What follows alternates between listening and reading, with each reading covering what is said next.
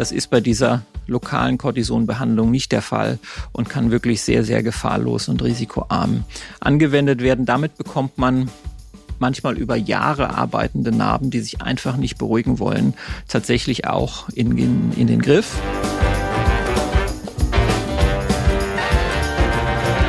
Herzlich willkommen zu einer neuen Folge meines Podcasts Bewusst Schön Sein, dem Podcast über Schönheitschirurgie und das Leben. Schön, dass du wieder dabei bist. In der heutigen Folge geht es um ein Thema, was alle angeht, weil jeder von uns genau das, was wir heute besprechen, schon mal erlebt hat.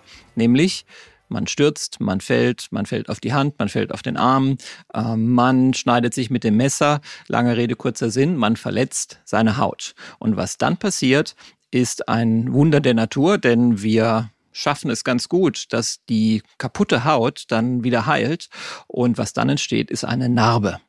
Das Thema meiner heutigen Podcast-Folge lautet, wie werde ich meine Narben los?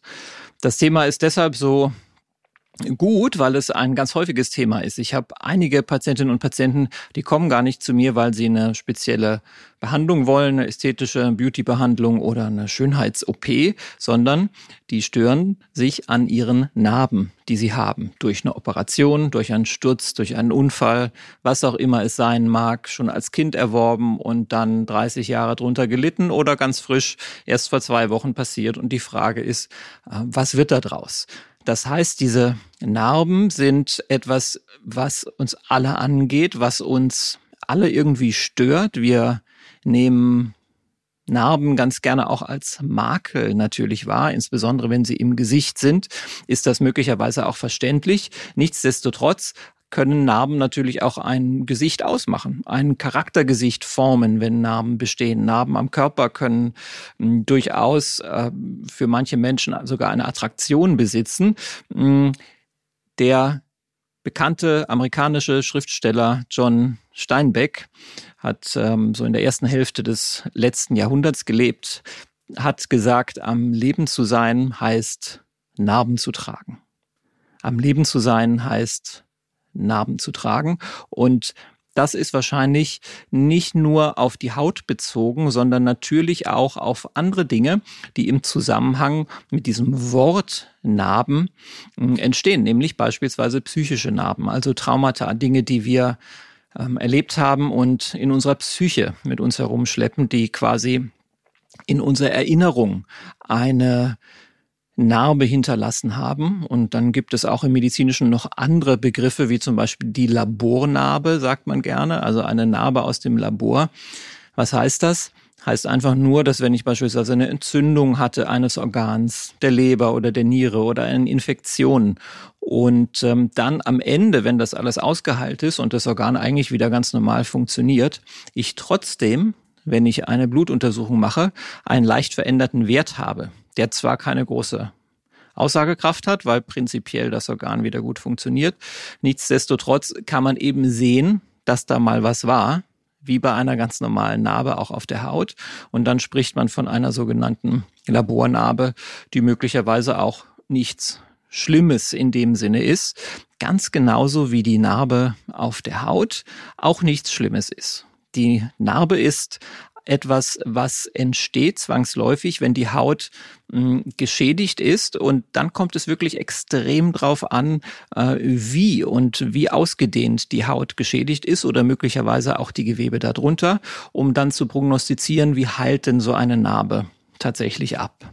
Ich möchte mit dir heute vom Entstehen einer Narbe, der Wundheilung äh, sprechen, dann natürlich, wie können Narben stören. Das heißt, nicht nur optisch, sondern auch, was gibt es für Symptome, wenn jemand eine Narbe trägt, viele Narben trägt, großflächige Narben trägt möglicherweise. Und zu guter Letzt natürlich auch, wie kann man Narben therapieren? Was kann man machen? Das ist der Grund, warum die Menschen zu mir kommen und sich beraten lassen, um ihre Narbe anschauen zu lassen und gemeinsam zu entscheiden, was kann man da tatsächlich machen. Was passiert, wenn die Haut geschädigt ist. Wenn wir uns schneiden beispielsweise. Nehmen wir einfach mal das Beispiel, man schneidet sich in den Finger, dann hm, blutet es höchstwahrscheinlich, vor allen Dingen, wenn es vorne an der Fingerspitze ist, an der Fingerbeere, da ist extrem viel Durchblutung in der Haut. Und wenn ich dann nur einen kleinen Ritz mache, dann habe ich etwas, was günstig ist. Und den Ritz sei er an der Fingerbeere oder sonst irgendwo an der Haut, am Körper, ähm, wenn er nicht zu tief ist, diesen Ritz werde ich oder wird mein Körper sehr gut heilen können, weil er nur an der Oberfläche ist. Und das ähm, hast du wahrscheinlich genauso auch schon beobachtet. Es gibt manchmal Verletzungen, die Schürfwunde gehört auch dazu, mh, wo man eigentlich relativ schnell und Wissenschaftlich in Worten sind das so ungefähr zwei Wochen, innerhalb von zwei Wochen zu einer Reepithelisierung kommt. Reepithelisierung heißt nichts anderes als die oberste Hautschicht ist das sogenannte Epithel. Und wenn die oberste Hautschicht fehlt und dann wieder heilt, ist das eine Reepithelisierung. Also das Epithel kommt zurück. Und das ist eine Domäne der Haut, sozusagen, die sie wirklich gut kann. Das heißt, wenn die Haut nicht komplett geschädigt ist durch alle Schichten der Haut hindurch, sondern nur die Epidermis, dann kann unser Körper diese Schicht quasi rückstandslos heilen, ohne dass man was sieht. Es gibt ein paar kleine Einschränkungen. Man kann auch bei so einer oberflächlichen Hautverletzung Pigmentverschiebungen bekommen. Das heißt, dass die Zellen, die Melanin produzieren, den Hautfarbstoff, ähm, ein bisschen durcheinander kommen sozusagen und dann ähm, dieses Gewebe doch etwas fleckig wird. Ähm, gerade wenn man in so einer Phase dann viel Sonnenbestrahlung hat, kann man auch so eine Heilung einer ganz oberflächlichen ähm, Hautläsion äh, durchaus negativ beeinflussen und hat dann für ein paar Monate oder vielleicht auch dauerhaft eine Fleckenbildung einfach durch ein Color Mismatch, würde man sagen, auf Englisch. Das heißt, dass sich dort mh, hm, die Hautfarbstoff produzierenden Zellen ähm, ein bisschen durcheinandergewirbelt fühlen und dann mehr oder manchmal auch weniger äh, Hautfarbstoff produzieren. Alles das sind Dinge, die die oberflächliche Hautschicht betreffen. Stichwort kleiner Ritz, Stichwort Schürfwunde. Sobald es tiefer in die Haut geht, landen wir unterhalb der Epidermis zum zweiten großen Anteil der Haut, zur zweiten Schicht. Man kann ganz grob sagen, die Haut hat zwei Hauptschichten.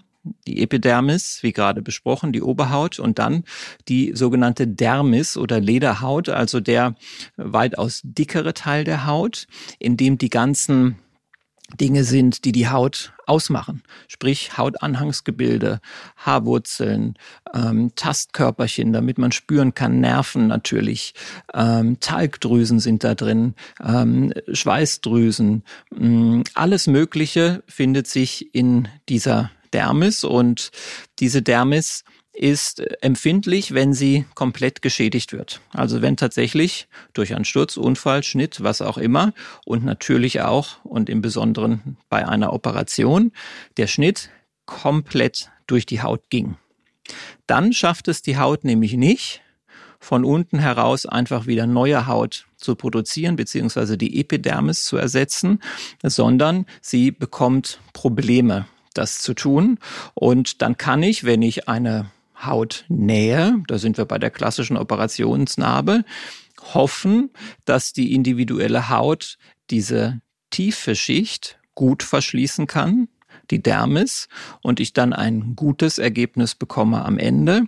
Oder wenn eben nicht genäht wurde, das heißt, wenn die Hautränder nicht aneinander gebracht wurden, ich dann eine Heilung habe, die die Narbe von vornherein wahrscheinlich ein bisschen schlechter macht, weil ich eben die gesunden Hautteile nicht aneinander bringe und aus der Tiefe eine Heilung geschehen muss. Und das passiert über verschiedenste Mechanismen einer klassischen Entzündung, muss man sagen. Und ähm, diese Art der Entzündung, was quasi eine gute Entzündung ist, weil sie der Körper macht, um die Stelle, die verletzt ist, zu heilen. Diese Entzündung führt zu einer Bildung von einer ganzen Menge an Bindegewebe. Und zu dem Bindegewebe kommen wir gleich auch nochmal, weil das Bindegewebe ist ähm, quasi das Problem der Narbe.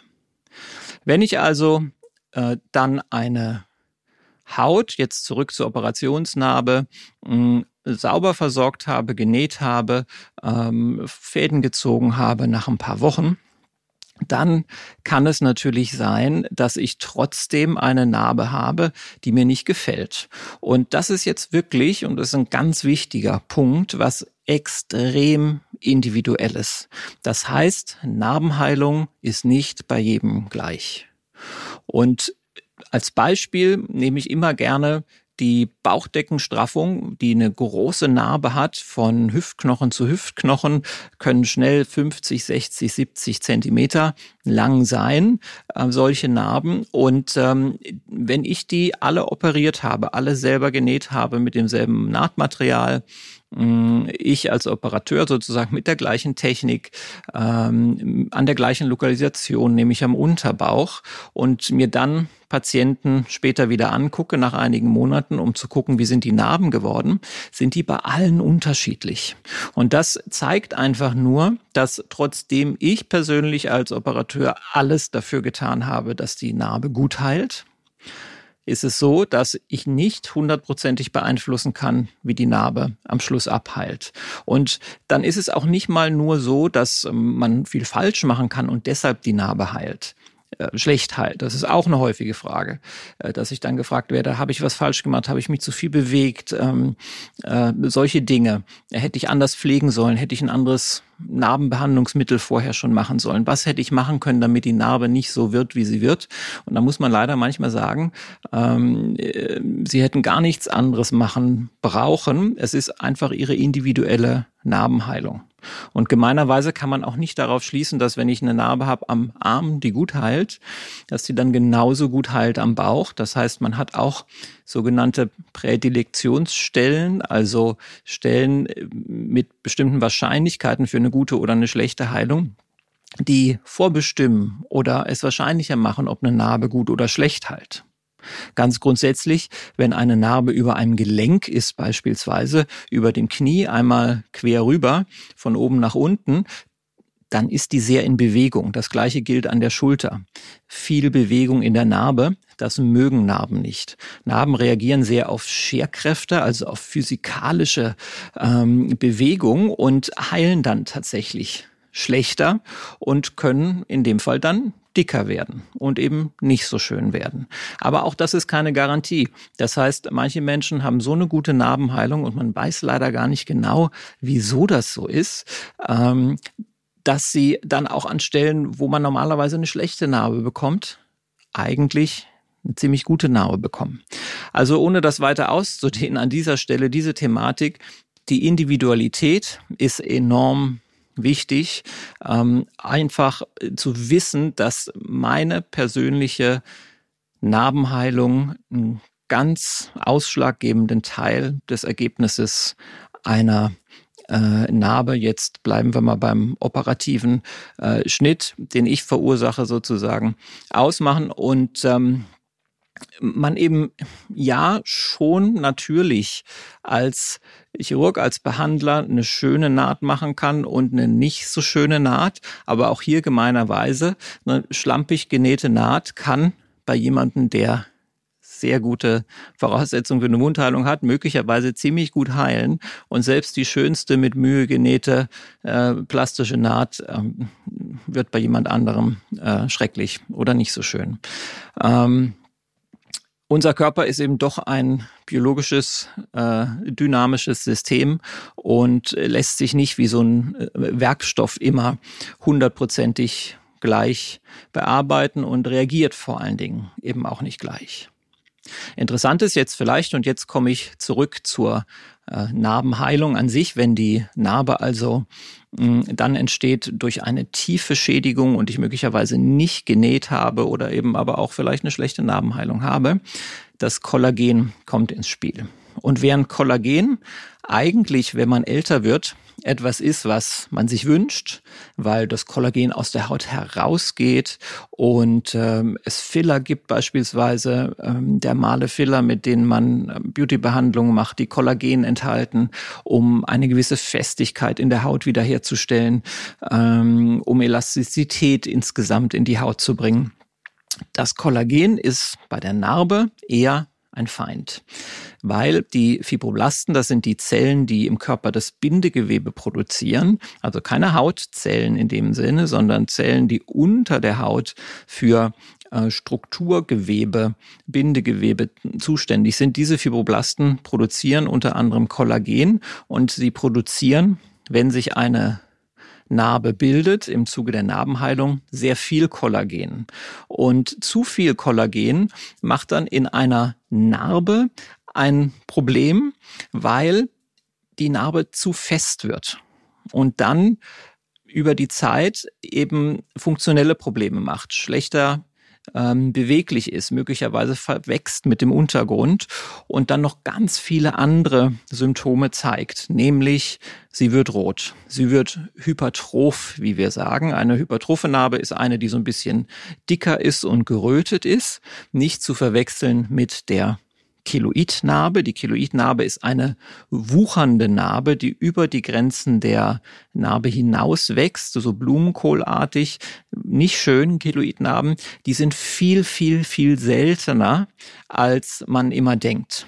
Ja, so 80, 90 Prozent der Patientinnen und Patienten, die zu mir kommen und sagen, ich habe hier eine Keloidnarbe, haben keine Keloidnarbe, sondern haben eine hypertrophe Narbe, also die einfach ein bisschen ähm, wulstiger ist und ein bisschen röter ist und dann meistens auch immer noch gut zu behandeln ist.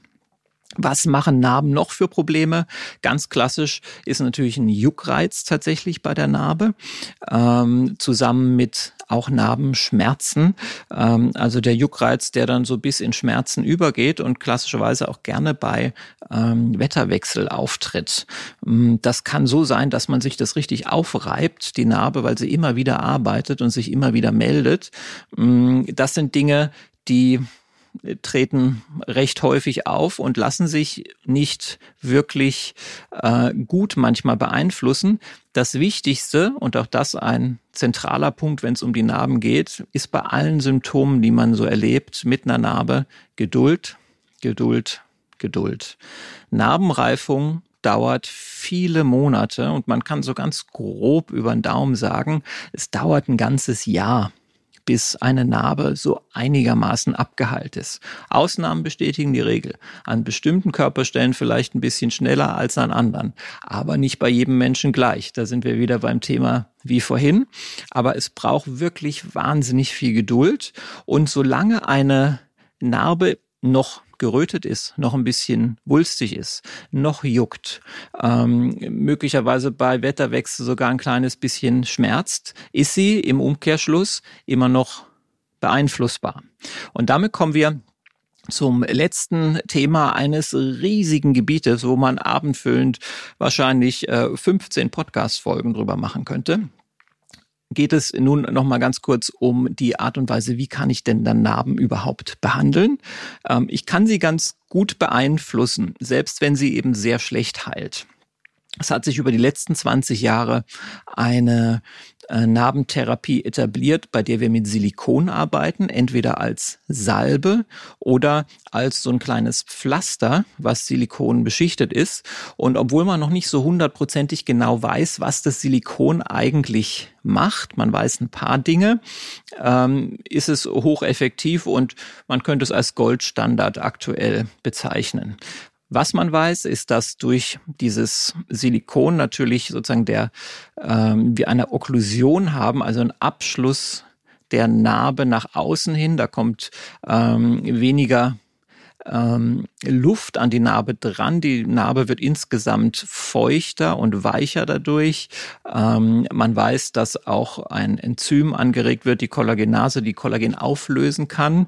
Das ist der Grund, warum die Narbe dann weicher wird. Wir wissen, dass bestimmte Wachstumsfaktoren beeinflusst werden und dann so auch über eine lange Tragedauer von entweder Silikonsalbe oder Silikonpflastern von sechs bis zwölf Monaten, ganz konsequent, das muss man dazu sagen, geht nicht von heute auf morgen, über diese lange Dauer dann tatsächlich wir eine äh, erfreuliche, schnellere ähm, ja, ein schnelleres Flachwerden der Narbe beobachten können und zusätzlich auch geht die Rötung schneller raus und die Narbe wird schneller weich.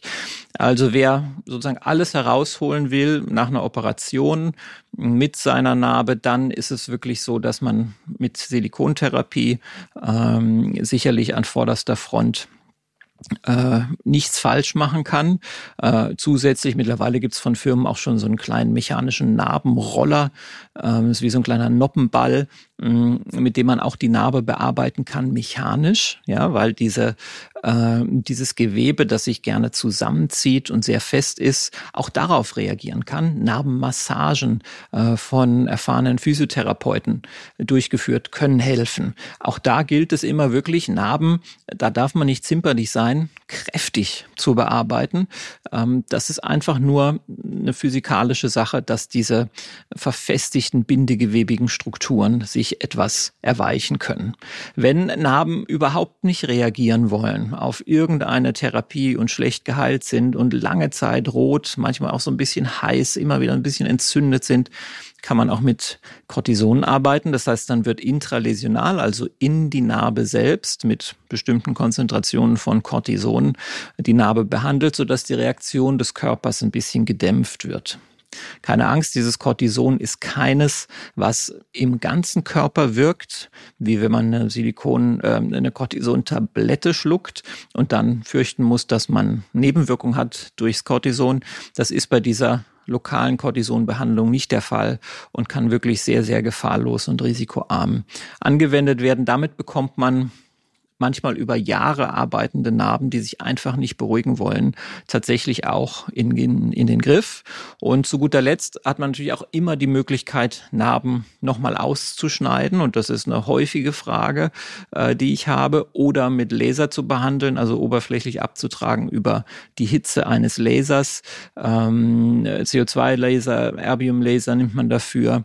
Ähm, alles Dinge, die man prinzipiell machen kann, aber man muss wirklich gut abwägen, ob die Technik XY hilft, diese Narbe wirklich zu verbessern oder ob ähm, gerade wenn es sich um eine sehr frische Narbe ha handelt, man nicht zunächst abwartet, wie sich Narbe tatsächlich entwickelt, weil Narben können sich über viele, viele, viele Monate, manchmal zwei, drei Jahre sehr positiv entwickeln, auch wenn man einfach gar nichts macht. Nur eine normale Hautpflege, ein bisschen ähm, Feuchtigkeit und Fett an die Narbe bringt.